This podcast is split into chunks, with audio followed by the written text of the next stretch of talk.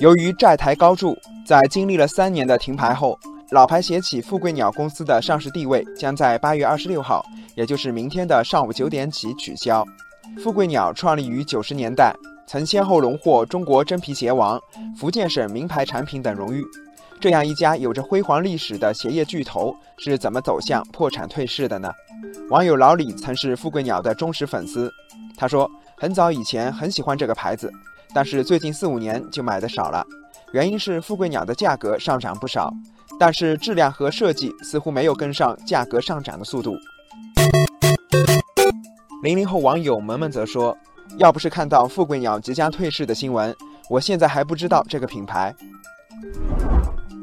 其实，在六七年前，富贵鸟的业绩还是可圈可点的。不过，到了二零一四年，富贵鸟营收和净利润增速大幅放缓。富贵鸟股份有限公司常务副总经理吴海明也坦言，当时企业并没有意识到市场的变化，反而是放缓了研发的进度。网友天山月说：“富贵鸟折翼不是一个孤立，它退市的背后是整个皮鞋行业的不景气，像百丽、达芙妮等鞋业巨头都已风光不再。”网友晴川说：“打铁还需自身硬，企业经营成功与否，关键要看他能不能做好自己的事。像国产品牌李宁，一度也被人们认为过时，遭遇了业绩滑铁卢，但是通过创新，现在也迎来了复苏。”网友对酒当歌说：“没有夕阳行业，只有夕阳企业。不少老牌企业陷入危机，根源都是他们长期缺乏创造力，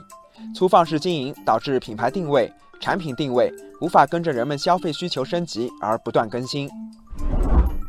面临主业下行的情况，富贵鸟为寻找新的业务增长点，将目光投向了金融领域。相比利润低、投资回收期较长的鞋业，金融领域看上去似乎有着更高、更快的投资收益。二零一五年五月和十月，富贵鸟分别投资共赢社和叮咚钱包，不过事与愿违，带来的结果是公司资金链断裂。为了补充公司资金，富贵鸟开始对外发债，而这再一次加重了公司的生存危机。